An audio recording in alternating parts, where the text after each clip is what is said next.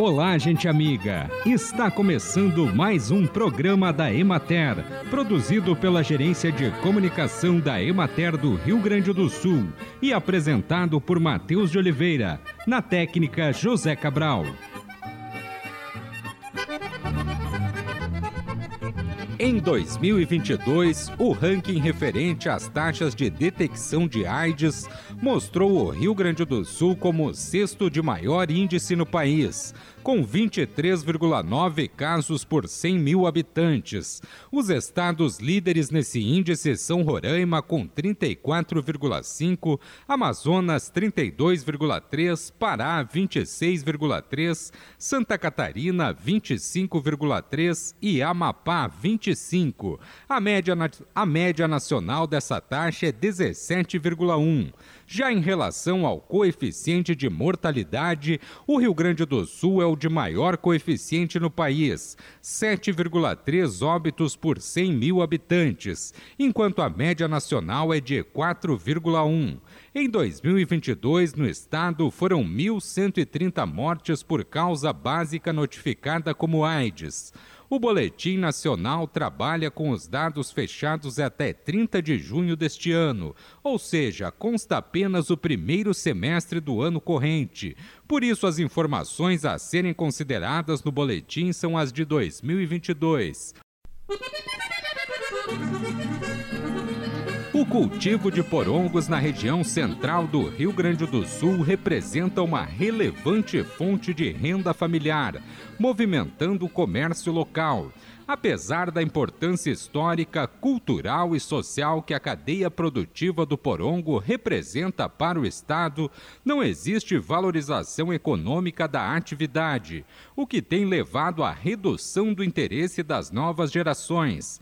Os resultados de uma pesquisa sobre a utilização de resíduos de porongo para a composição de substratos no cultivo de mudas de espécies florestais do Centro Estadual de Diagnóstico e Pesquisa Florestal, em parceria com a Emater, comprovaram o potencial de utilização dos resíduos de porongos como matéria-prima para a composição de condicionadores e substratos destinados à produção de mudas de espécies florestais Além dos benefícios ambientais, a comercialização dos resíduos de produção de porongos para indústrias de substratos orgânicos agregará valor à cadeia produtiva, incrementando a renda líquida das famílias.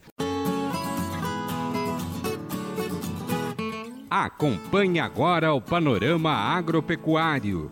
Em uma extensa área do estado, especialmente nas regiões mais a oeste, a predominância de um período com baixa incidência de chuvas propiciou avanço significativo na semeadura da soja, compensando em parte o atraso anterior.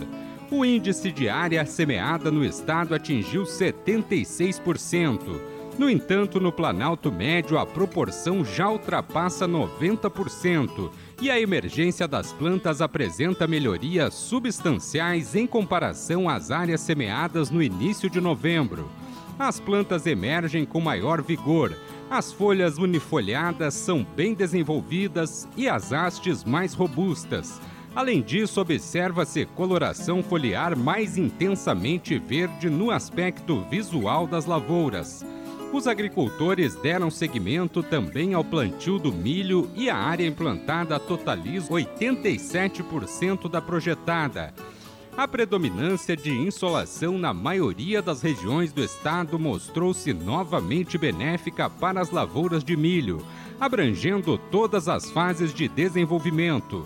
Houve melhoria perceptível no aspecto visual das lavouras e as folhas apresentam maior secura reduzindo assim a probabilidade de avanço de doenças foliares. No entanto, no Noroeste, os danos já registrados ainda afetam os cultivos e podem prejudicar a manutenção do potencial inicial de produção. No Planalto Médio, observa-se deficiências pontuais na polinização das lavouras de milho, manifestando-se por falhas em espigas de tamanho considerável e concentrando-se principalmente na extremidade da espiga.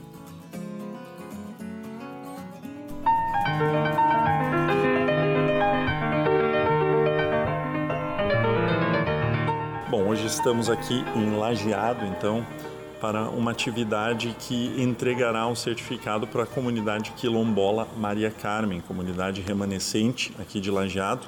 E aqui ao meu lado a extensionista, colega da Emater, Regina Miranda, que coordena essa atividade né, uh, em nível estadual, para falar, Regina, a respeito da importância né, da entrega desse certificado, né, o que, que significa também uh, para a comunidade ter acesso a esse tipo de documento. É um, um momento, um rito bem importante para as comunidades remanescentes de Quilombo aqui do município de Lajado um município assim que tem no traço da sua construção a presença da colonização alemã, né?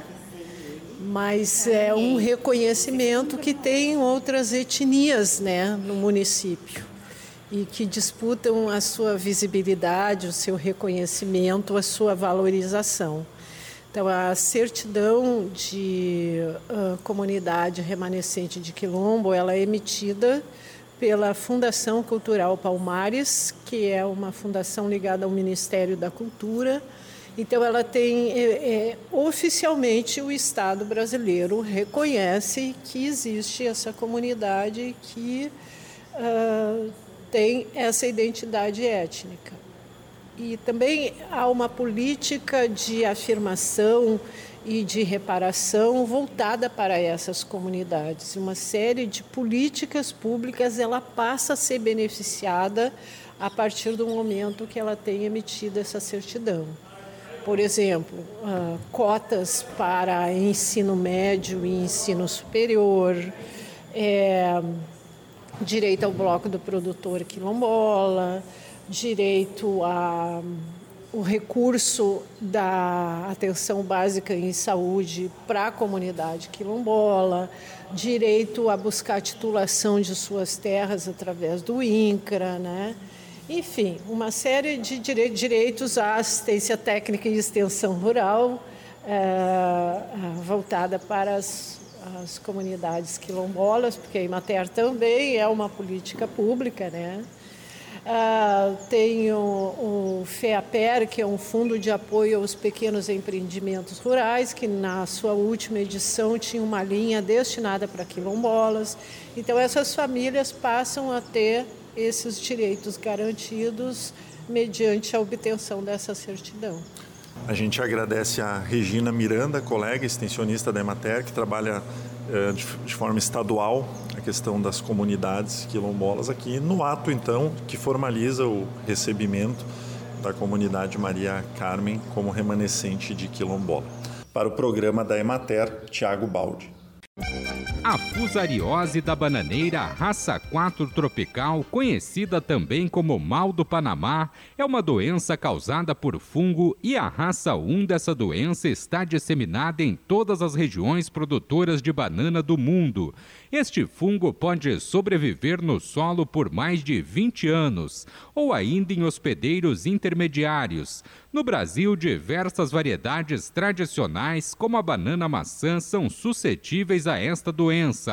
A raça 4 tropical da FOC é mais agressiva que a raça 1, porém ainda não está presente no Brasil, podendo afetar até 90% das variedades de banana cultivadas atualmente no país, caso seja introduzida. As principais formas de dispersão internacional da doença é através do transporte de material propagativo infectado, muitas vezes assintomático, destinado a plantio. Outra via de dispersão é através do solo originário das áreas infestadas com o patógeno, que é transportado em contêineres, em substratos de mudas de plantas, produtos vegetais, máquinas e implementos agrícolas, além de animais, incluindo o homem. E assim encerramos mais um programa da Emater. Um bom dia a todos vocês e até amanhã neste mesmo horário.